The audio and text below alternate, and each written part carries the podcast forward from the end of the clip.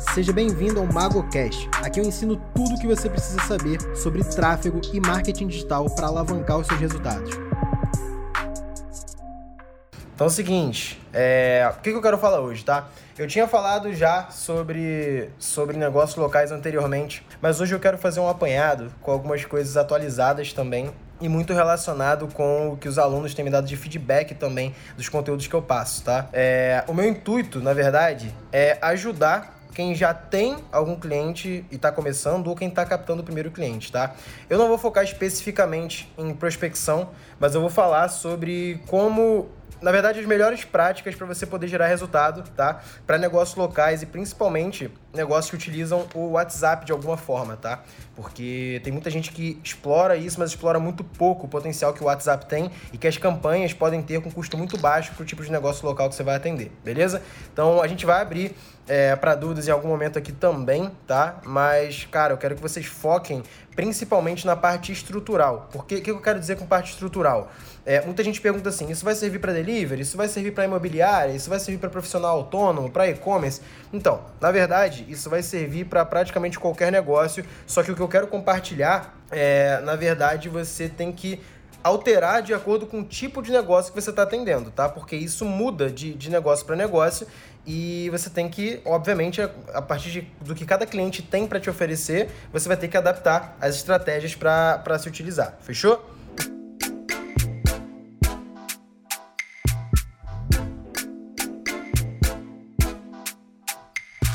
Então bora lá, bora começar aqui, ó. Pessoal, eu quero focar principalmente é, em como você pensa antes de começar as campanhas, antes de apertar botão, que é a parte que vocês geralmente mais gostam, né? De criar a campanha ali, de ver as vendas começarem a sair. Antes de tudo isso, tem uma parte importantíssima que é a parte estrutural. O que eu quero dizer com a parte estrutural? É a parte que você planeja. Muita gente pode falar que funil, é, enfim, é, etapas do negócio, mas a parte estrutural é basicamente todo o fluxo que o teu lead vai percorrer até que ele se torne um cliente, tá? Então, a gente pode pegar alguns exemplos reais aqui, os principais que tem entre os alunos do MGT, é, que são, por exemplo, delivery. A gente pode falar de imobiliária, a gente pode falar de vários outros, mas o que acontece com todos esses negócios e o que, que eu vejo em comum entre todos os gestores de tráfego que pegam esse tipo de cliente e não tem resultado?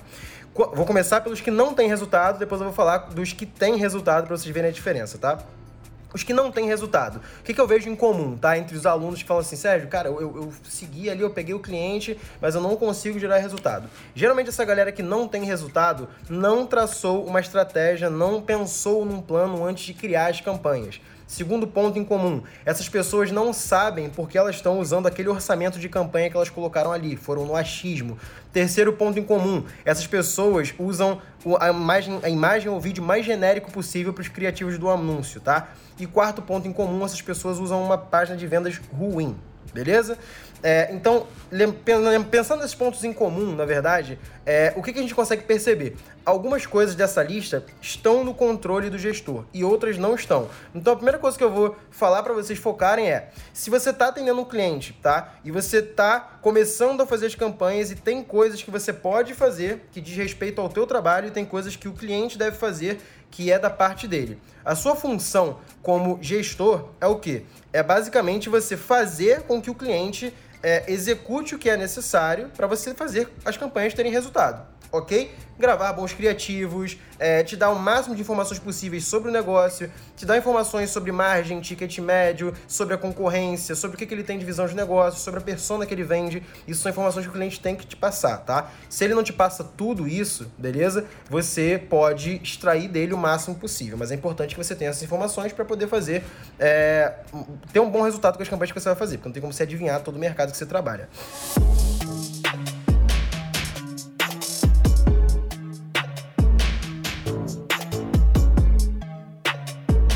Segundo ponto, depois de fazer tudo isso, tá? Você tem que deixar com que o cliente faça a parte dele, beleza? Por quê? Parte das coisas que, que o cliente vai fazer é, você não vai ter total controle. Então você não tem como dizer exatamente para o cliente, olha, eu preciso disso aqui hoje, agora, nesse momento. O cliente pode falar assim, ó, oh, hoje eu não consigo, vou te mandar amanhã. Ou então ele te falar, vou te entregar essa semana, ele acaba entregando na semana seguinte. Então, algumas coisas, quando você trabalha como gestor de tráfego, tá, fogem do seu controle. Primeira coisa que você vai fazer para ter resultado com negócios locais ou, ou não locais, qualquer tipo de negócio que você vai atender como gestor de tráfego é, primeiro, focar no que você tem controle. E o que, que você tem controle? Primeiro de tudo, na estrutura que você vai usar para fazer as campanhas e na organização. Muita gente acha que a organização é bobeira, é, é, na verdade é uma parte estética, é só para deixar a campanha bonitinha, o nome bonitinho. E na verdade, cara, não é só isso não, tá? Eu posso falar por conta própria aqui, eu atendo vários clientes, eu tenho uma agência, eu tenho pessoas trabalhando e principalmente quando você já tem pessoas no time, tá? Ter essa estrutura, essa organização faz mais diferença ainda. Porém, trabalhando sozinho, essa organização vai te poupar muito tempo. Por quê? Quando você cria as campanhas, tá? É, vamos supor, eu tenho que criar uma campanha para captação de leads, uma campanha para distribuição de conteúdo e outra campanha de conversão, por exemplo, tá? E eu vou lá, crio e coloco qualquer coisa, só coloco assim, conversão, beleza, bota a data.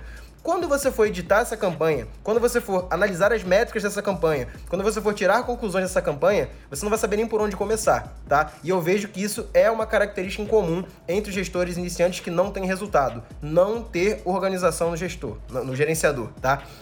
É, essa organização é um, algo simples, tá? Que dá um trabalho? Sim, quando você cria as campanhas, tá? E você tem que fazer essa organização, geralmente você leva o dobro, talvez até o triplo do tempo, do tempo que você levaria para poder criar aquelas campanhas. Então, o que isso quer dizer? É, se você fosse fazer do jeito preguiçoso, do jeito relaxado, criar uma campanha de conversão, uma campanha de captação de leads ali, colocar o criativo, escolher os públicos, não vai te levar tanto tempo, na maioria das vezes, se você já tiver traçado isso antes. Só que se você quiser fazer do jeito certo, colocar o nome da campanha, categorizar, colocar o nome do público, a segmentação que você está usando, o posicionamento, o nome do criativo, qual é dark post, qual não é dark post, isso vai levar um tempo. Você leva muito mais tempo para subir campanha quando você faz dessa forma. Porém, na hora de editar, cara, é um estalar de dedos, tá? Hoje, é, a gente aqui na empresa tem processo, tem padronizações para poder criar campanhas, criar conjuntos e criar os anúncios de nomenclatura e separação. Por quê? O que, que eu recomendo quando você vai começar a trabalhar com uma campanha para você ou para um cliente?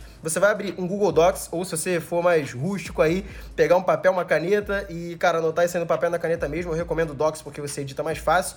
Mas você vai começar a traçar o que que você vai vender, tá? Como você vai vender e qual o caminho que o cliente vai percorrer até chegar na venda. Porque você não vai vender só para tráfego frio. Você não vai vender só é, para clientes de primeira. Tem, tem os clientes que vão comprar de primeira, sim, porém vão ter os clientes que antes vão ver o seu anúncio, vão virar lead, vão assistir algum conteúdo seu e só depois vão comprar. E como é que você vai traçar essa estratégia? Você vai desenhar isso no papel ou escrever isso no Google Docs para deixar salva essa estratégia, tá? Segundo ponto, você vai definir quais públicos você vai anunciar. Então a primeira coisa que eu faço aqui, no meu caso, é separar públicos frios e públicos quentes, tá? Óbvio, tem um público morno ali. O que é o público morno? Quanto mais quente, mais perto da venda o público tá, beleza?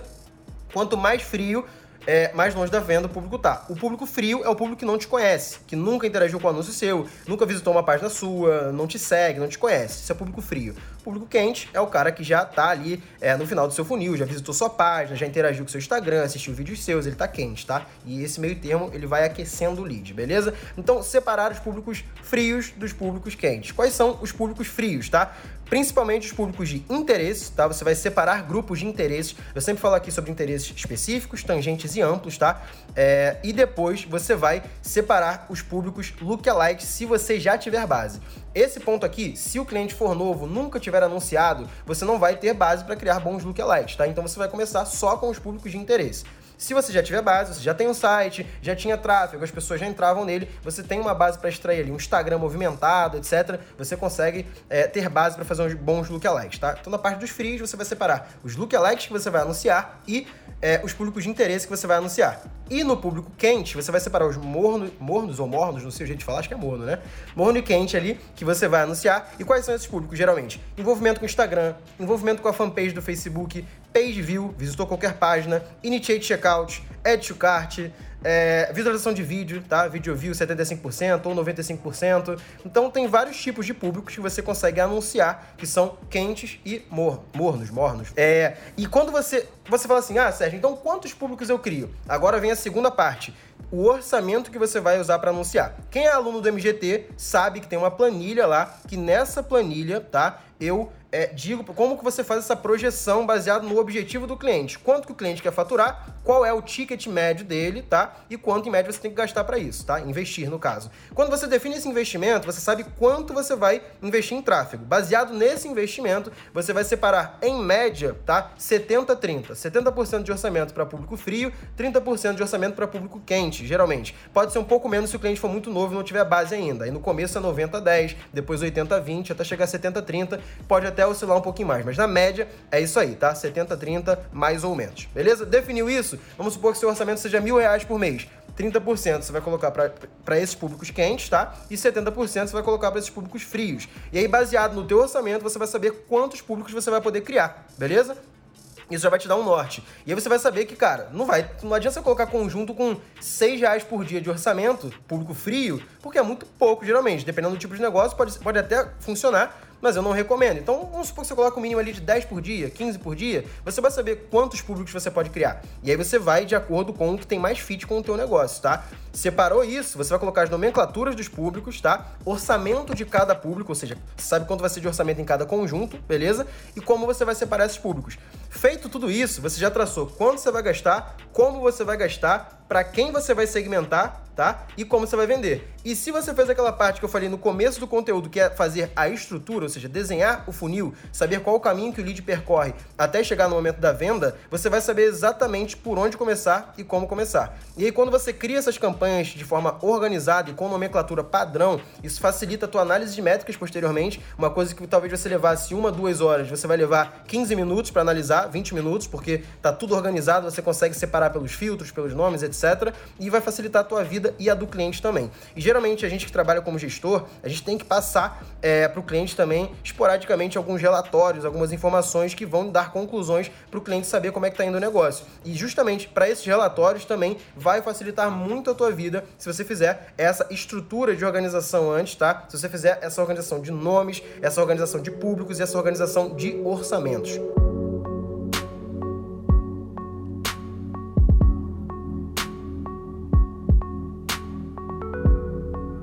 Ó, o Henrique mandou aqui, ó. Henrique é aluno MGT, é membro do, da comunidade também. Vamos lá. Isso é uma coisa que eu penso bastante também. Já organizo, mas sinto que falta um padrão. Cara, na verdade, o padrão é baseado no que o cliente tá, tá fazendo, né? É, eu, por exemplo, coloco um padrão assim, ó. Posso até falar um dos que eu uso aqui. Geralmente, eu coloco o objetivo da campanha, então eu boto entre colchetes conv, conversão, por exemplo. Depois de conv, conversão, eu coloco o nome do produto ou o nome do serviço, o que está sendo vendido. Depois disso, eu coloco qual a campanha. Ou seja, é a campanha de Black Friday 2020? É a campanha de Dia dos Pais? É a campanha de que está no perpétuo? É a campanha de teste do produto tal? Eu coloco qual o nome da campanha. Isso na campanha, tá? Depois, quando entra no conjunto de anúncios, o que, que eu faço? Todo conjunto meu tem o seguinte: ele tem o nome do público, ou seja, é, video view 75%, 30 dias. Aí eu coloco lá, VV 75%, 30D. Eu já sei que esse público é o video view 75% de 30 dias. Eu coloco na nomenclatura para não ter que abrir cada conjunto de anúncios para poder saber exatamente é, para quem que eu estou anunciando. Então, no nome do conjunto de anúncios, eu já sei qual é o público. Isso facilita mil vezes a minha vida na hora de otimizar e tomar decisões, tá? E o terceiro ponto é no criativo, eu coloco criativo, número do criativo e depois dele eu coloco uma explicação. Por exemplo, criativo 1, é, quadrado, vídeo quadrado falando sobre o MGT com fundo azul. Aí eu coloco lá tudo isso escrito, pô, grande mesmo, tá? E coloco se seria dark post ou não. Beleza? E aí eu já sei onde é que estão os posts originais, onde está sendo puxado o ID, e eu sei exatamente o que é cada campanha, o que é cada conjunto e quais são quais são cada um dos criativos ali. E em alguns dos casos também eu coloco no conjunto de anúncios o posicionamento. Então eu gosto muito de separar por aqui é, por exemplo, conjuntos para feed e conjuntos para story separadamente. Tem gente que não faz isso, isso é uma questão de organização e que algumas pessoas fazem diferente de mim. Mas eu gosto de ter os conjuntos para feed, que são os formatos quadrados, e os conjuntos para stories, que são os formatos verticais. Feed geralmente 1080 por 1080 pixels e story geralmente 1080 por 1920 pixels, tá? Então esses criativos eu coloco conjuntos diferentes, um para story, outro para feed. Então todo o público meu que eu separo, por exemplo, definir que o público é, de envolvimento com o Instagram, 30 dias, eu vou gastar 20 reais por dia, tá? Então eu vou colocar 10 reais por dia nesse público para posicionamento de story e 10 reais por dia nesse mesmo público para posicionamento de feed, beleza? Então eu faço essa separação e coloco em conjuntos separados para me organizar melhor, fechou? A nomenclatura é mais ou menos assim que eu coloco. Mas isso vai basear de cliente para cliente, tá? é, e dependendo de como você se sente mais confortável de se encontrar. Mas basicamente, se você faz essa organização, cara, muda todo o teu jogo na hora de otimizar e analisar as campanhas. Beleza? Tá, ó, Nicolas fez uma pergunta boa aqui. Metrifica, como é que é em relação à metrificação das conversões offline, sendo que o mesmo não possui site, exemplo, delivery? Nicolas, nesses casos eu sempre falo para os meus alunos também que é o seguinte: é, eu coloco uma. Eu, defino uma KPI, né, uma métrica principal, para poder ser a minha base no tráfego. Então, se você está trabalhando com delivery, por exemplo, anunciando, e você não consegue é, analisar exatamente quantos pedidos foram feitos baseados na tua campanha, qual a última etapa antes do pedido que você consegue mensurar? Ou o número de cliques, tá? Ou o número de mensagens iniciadas, dependendo do tipo de campanha que você faz. Você faz campanha de mensagem, você consegue ver quantas mensagens foram iniciadas e o custo por mensagem, beleza? Aí tem duas saídas a partir desse ponto. A primeira saída é: você não tem essas informações, o cliente não te passa essas informações, que eu acho errado, mas pode acontecer, e você baseia é, no custo por mensagem iniciada e no custo por clique e, cara, cobra um valor fixo do cliente, ponto. A segunda opção é: o cliente te passa é, não relatórios, mas digamos assim, informações semanalmente, em alguns casos diariamente, tá? De quantos pedidos foram feitos. Aí você consegue metrificar exatamente quantos pedidos foram feitos naquele dia, baseado nas suas campanhas. Então você sabe que você gastou X, teve X pedidos, gastou Y, teve Y pedidos. Então você consegue mensurar se o cliente vai te passando essas informações esporadicamente. Número de pedidos por dia, por exemplo. Você vai cruzando as informações e consegue fazer ali um estudo de caso para poder saber é, quais dias foram melhor, quais dias foram pior e quais campanhas você estava fazendo naquele dia. Cruzar alguns dados ali, fazer uma correlação para poder tirar conclusões baseadas nisso, tá?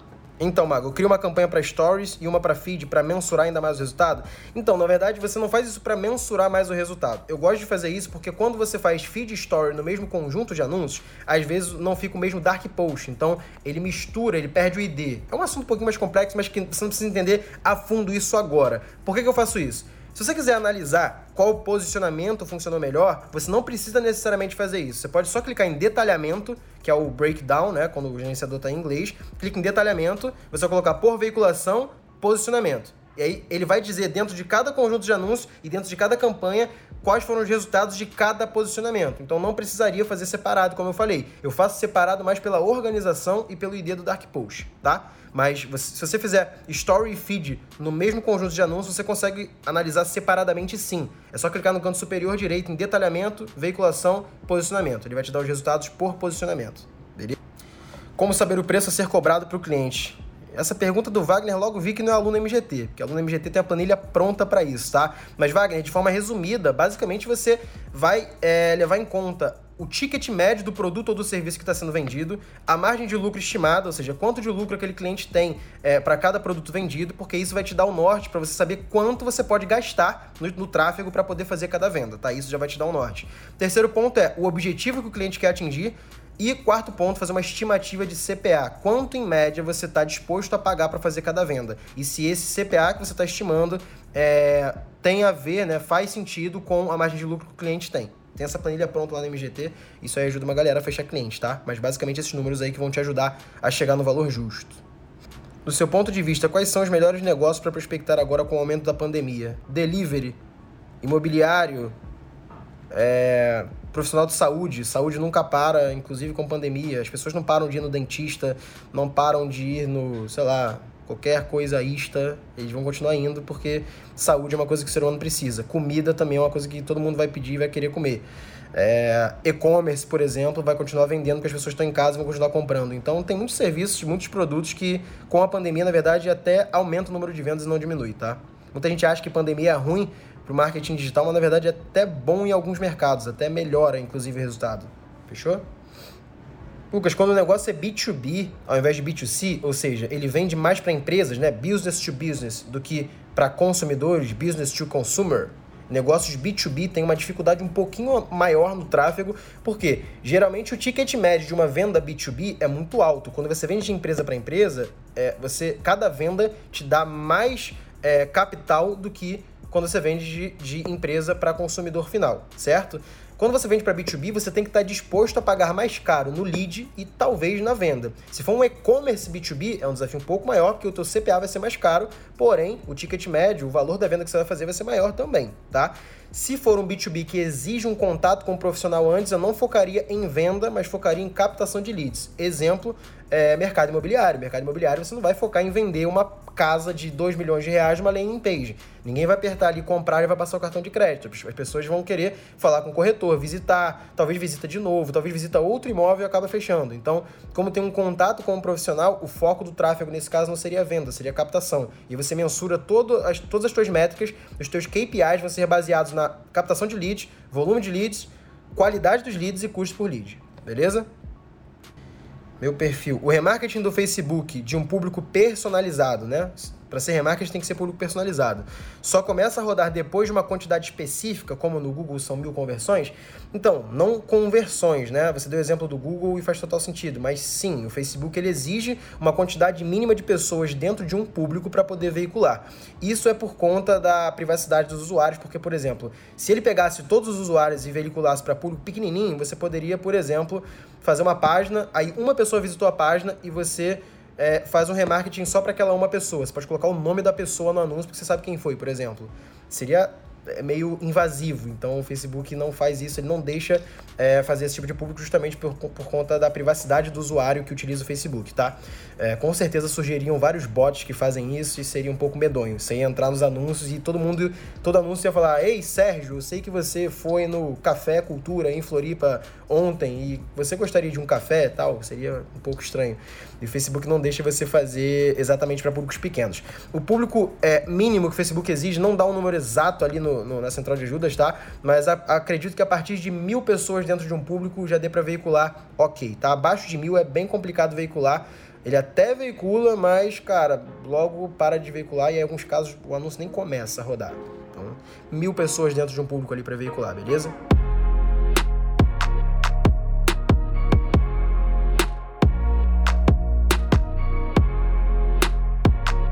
Para barbearia, acha interessante alcance, envolvimento e branding? Cara, Pra você perguntar isso, talvez você não saiba exatamente o que quer dizer branding, mas assim, alcance é uma campanha que você foca somente em alcançar o número X de pessoas e você consegue controlar quantas vezes em média você aparece para determinado público dentro de um período de tempo. Eu posso dizer, por exemplo, eu quero aparecer para esse público aqui no máximo duas vezes dentro de uma semana. Você só consegue fazer isso na campanha de alcance, tá? Envolvimento é quando você foca em buscar curtidas, comentários, reações, compartilhamentos, então engajamento nas publicações, tá? Envolvimento. E branding, na verdade, é muito mais do que só isso. Branding é você ter um atendimento padronizado, uma identidade visual padronizada, é, e assim, alguns pontos em comum que o negócio tem que juntos formam uma identidade de uma marca. Isso é branding, tá? É, e para barbearia eu não faria só branding, porque você precisa levar clientes ao local, beleza? Então, na verdade, não, não faria exatamente isso aí que você falou, não, tá? O criativo chama muita atenção. Cara, é, muita gente, é, muita gente na verdade não dá devida importância para o criativo, tá? Vocês têm que pensar o seguinte, galera, quando vocês estão é, usando tráfego pago, vocês estão aparecendo para outras pessoas. São pessoas que estão navegando no Instagram, no Facebook, fazendo uma pesquisa no Google, enfim, são pessoas. Para alguém resolver clicar no anúncio que você está fazendo, o criativo é a porta de entrada é, é, é, o visual, é o que vai chamar atenção ou não. Se teu criativo não prende a atenção do lead que você está buscando, não adianta ter uma boa página, não adianta ter um bom produto, não adianta ter um bom preço, porque as pessoas não vão nem ver ou clicar no seu anúncio. Então, criativo é uma das partes mais importantes para o gestor de tráfego, tá? Tem que ter um bom criativo. E quando eu digo bom criativo, não é. Tem gente que confunde. Um bom criativo não é um criativo bonito, não é um criativo super bem trabalhado, com design, um design incrível. Não necessariamente, cara. Às vezes o criativo feio converte mais. O bom criativo é aquele que é, fala com a audiência que você está buscando atingir, tá? Isso é um bom criativo. Você tem que descobrir esse bom criativo testando, que muita gente tem preguiça de testar e não tem resultado no tráfego, tá? Lailton, o que você acha de uma campanha de alcance para aquecer o público para uma campanha de venda? O cliente é delivery. Lailton, é, faria um pouco de sentido até o momento que você chegou, até o momento que você falou que é um delivery.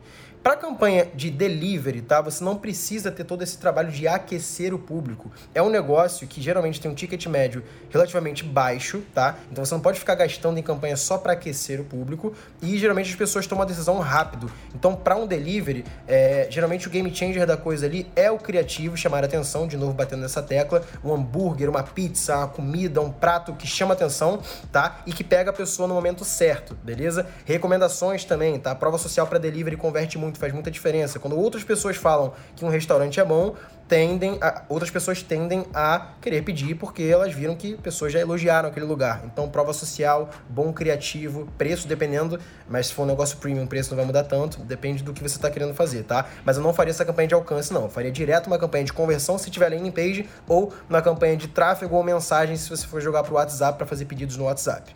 Fechou? Referente a Pixel, tem a ver um mais antigo vender mais do que um novo? Franklin, essa pergunta é um pouco polêmica, tem gente que concorda tem gente que discorda. Mas um Pixel, ele é um mini banco de dados ali. Ele armazena algumas informações é, baseado nos eventos que ele está captando. Então, se tem um pixel no teu site, tem muita gente visitando o site, aquele pixel tem informações sobre aquelas pessoas, tá?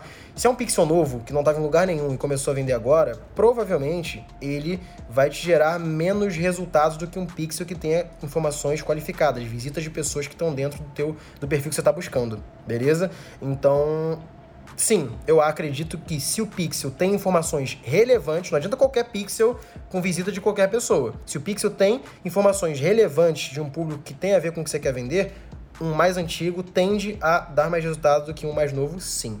E não é porque ele é mais antigo, é porque ele tem mais informações. Se ele for antigo, tá numa página, mas ele não tem visita nenhuma, não muda nada, tá? Não é mais antigo, é sim que tem mais dados.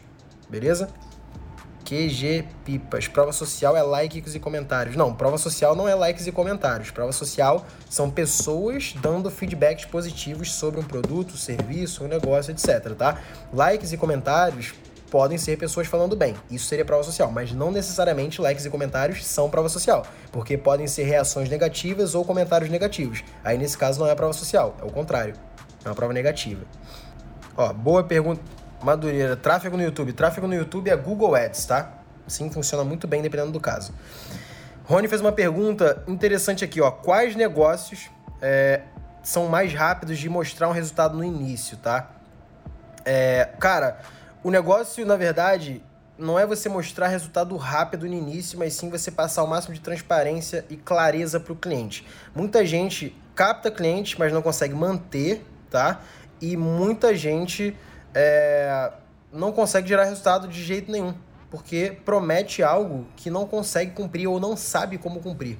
Você não tem que prometer para o cliente um resultado que você não sabe como chegar. Você tem que ser transparente e passar clareza de como se chega naquele resultado. É por isso que eu sempre falo que na hora de dar abordagem, na hora de trocar ideia com o cliente, você tem que ser claro em o que você vai fazer, por que você vai fazer e como você vai fazer. O que faz o cliente tomar a decisão de fechar com você ou não, não é você ser bom, não é você ter resultado ou não. É como é o quão claro você está sendo na proposta que você está fazendo para ele. E ser claro não envolve você prometer coisas, envolve você mostrar como que você chega naquilo ali. E deixando claro que podem haver altos e baixos sim, porque tráfego não é garantido no curto prazo, é garantido no médio e longo prazo se você continuar fazendo as boas práticas, tá? Você não vai perder dinheiro, é óbvio, mas você não pode prometer um número X de vendas porque você não sabe exatamente quanto vai ser o CPA.